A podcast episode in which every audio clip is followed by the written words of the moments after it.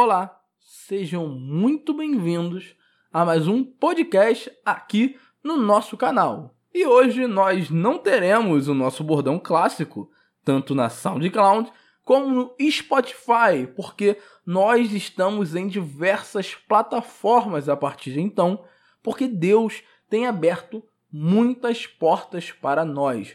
E nós agradecemos a todos que ouvem o nosso podcast, divulgam e oram por nós. Muito obrigado do fundo do nosso coração.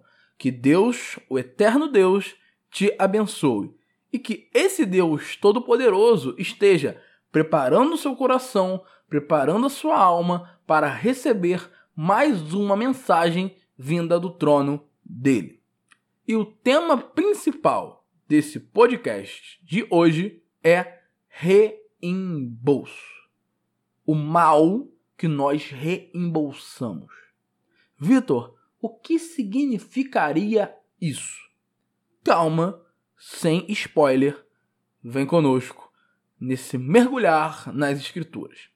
O texto de hoje encontra-se na primeira carta aos Tessalonicenses, mais precisamente no capítulo 5, no verso 15. Então você já acessa a sua Bíblia, já abra sua Bíblia e acompanhem conosco. Primeira coisa que eu gostaria de falar para vocês a respeito das Escrituras. Para quem não sabe, as Escrituras Sagradas são divididas em duas partes. A primeira dessa parte é escrita em hebraico e uma leve fração em aramaico. E a segunda parte da Escritura, mais conhecido como Novo Testamento, alguns chamam de Segundo Testamento, é escrita na língua grega, perfeito? Então, hoje, como estamos falando da carta aos Tessalonicenses, temos de ler na língua grega.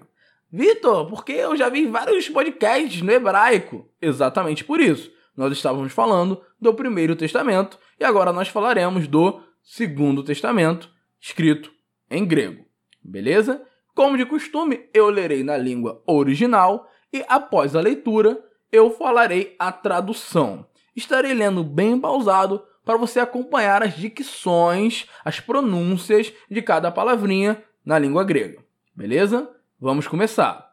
Horate me tis kakon antikaku tini apodo ala pantote tod agason de okete kai eis alelos kai eis pantas.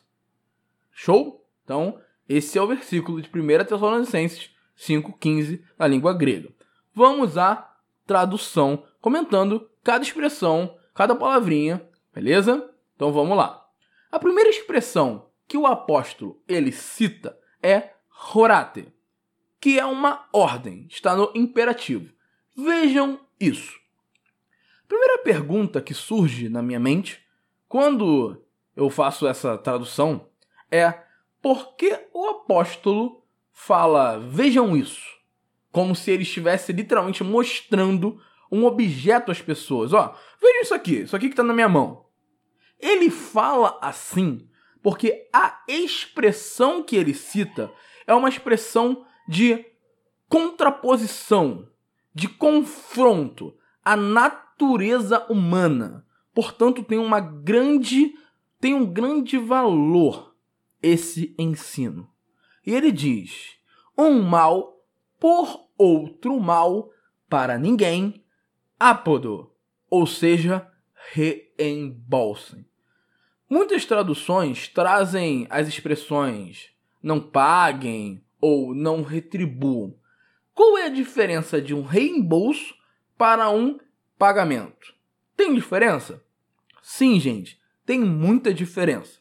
Porque quando você paga algo, você está simplesmente entregando uma quantia que você deve. Por exemplo, você está com fome e vai no Burger King. Aí você quer comer um hamburgão lá, você chega no caixa e pede: Eu quero um hambúrguer X. A partir daquele momento que você efetua o pedido, você passa a ter uma dívida com o Burger King. Ou seja, você está devendo o valor daquele hambúrguer e você deve entregar, entregar essa quantia à atendente. Já o reembolso é um retorno de quantia, e olha a palavra, devida. Retorno de quantia devida. Então, o que o apóstolo fala com a expressão ápodo é, gente, ele tá te devendo mesmo, ele merece a vingança. Ele merece esse mal que ele tá fazendo ali. Mas não deem para ele o mal que ele causou. Um mal por outro mal. Para ninguém reembolse. Se fulano fez mal a você, não retorne essa quantia devida. Ele merece receber o mal, mas não retorne. Não faça com ele o que ele fez com você. Ápodo. Não reembolsem. Não reembolsem. Aí olha o que ele fala após essa expressão. Alapantote toi agason de oketi. Mas sempre persigam de oketi. Sempre persigam o bem em direção uns aos outros e em direção ao todo. Porque o apóstolo precisa utilizar a expressão de oket, persigam. Gente, não sei se contaram para vocês, mas todos nós somos imensamente pecadores. Porque nós temos que perseguir o bem? Porque nós não conseguimos fazer o bem naturalmente. Então sempre temos que ficar atrás do bem. É um esforço muito grande para que nós tenhamos uma atitude boa, porque a, nota, a nossa natureza é ruim. O apóstolo comentou isso logo no início do verso. Não paguem a quantia devida. Não, re, não retorne o mal na quantia devida, porque essa é a tua natureza. Se alguém pisou no teu pé, você vai querer pisar no pé dessa pessoa. Não faça isso, não reembolse essa pessoa, mas persiga o bem. Se esforce, clame a Deus, peça ajuda, persiga o bem. E ele diz, e essa parte é muito interessante extremamente interessante. Eis alelos cai eis pantas em direção uns aos outros. O que seria uns aos outros? A igreja. Persiga o bem na igreja. Persiga o bem uns para com os outros, um irmão para com o outro. Entre vocês, façam o bem. Se o irmão da sua igreja está precisando de um ombro amigo, está precisando de uma ajuda, está precisando realmente de você, não se omita. Esteja com ele, persiga o bem, se esforce, persiga realmente o bem em direção aos teus irmãos da comunidade, aos teus irmãos da igreja. Mas ele termina o verso com uma expressão sensacional para calar a boca daqueles que se dizem fiéis a Deus, mas ignoram o seu papel na sociedade, que é ser luz para o mundo. Olha o que o apóstolo diz: cai eis pantas e em direção ao todo. O que seria esse todo? A sociedade. Se a sociedade faz o mal, faça o bem. Persiga o bem pela sociedade. Se estão causando mal a você, como sociedade, faça o bem. Persiga o bem. Seja um cidadão excelente. Seja uma cidadã de excelência. Persigam o bem não somente na igreja não façam o bem apenas para aqueles que têm a mesma fé que você, mas faça o bem na sociedade, porque é por meio de uma atitude tua, uma atitude tua para alguém que está perdido. Essa pessoa se rende aos braços de Hashem. Essa pessoa se rende aos braços de Deus. Você não tem a obrigação de fazer o bem apenas àqueles que pregam o evangelho ou apenas aqueles que confessam a mesma fé. A fé em Yeshua, a Mashiach, em Jesus o Cristo.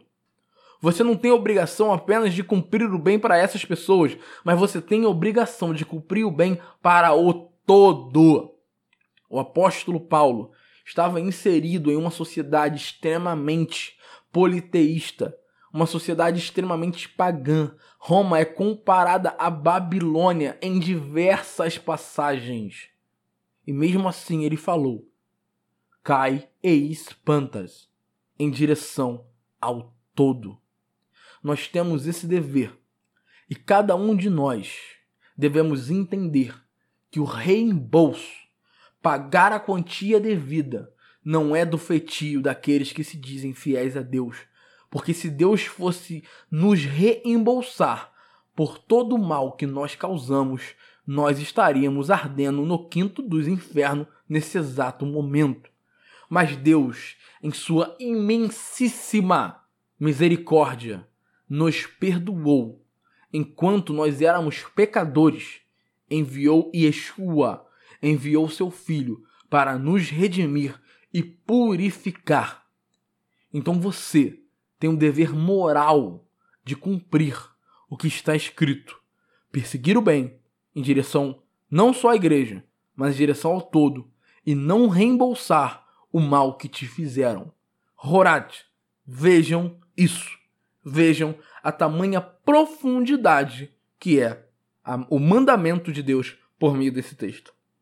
E que Deus, grandioso em poder, faça com que os seus ouvidos e a sua alma recebam esse ensino e que você ponha em prática, assim como eu coloque em prática esse ensinamento para as nossas vidas. E que o Todo-Poderoso Deus te abençoe e até o próximo podcast. Tchau!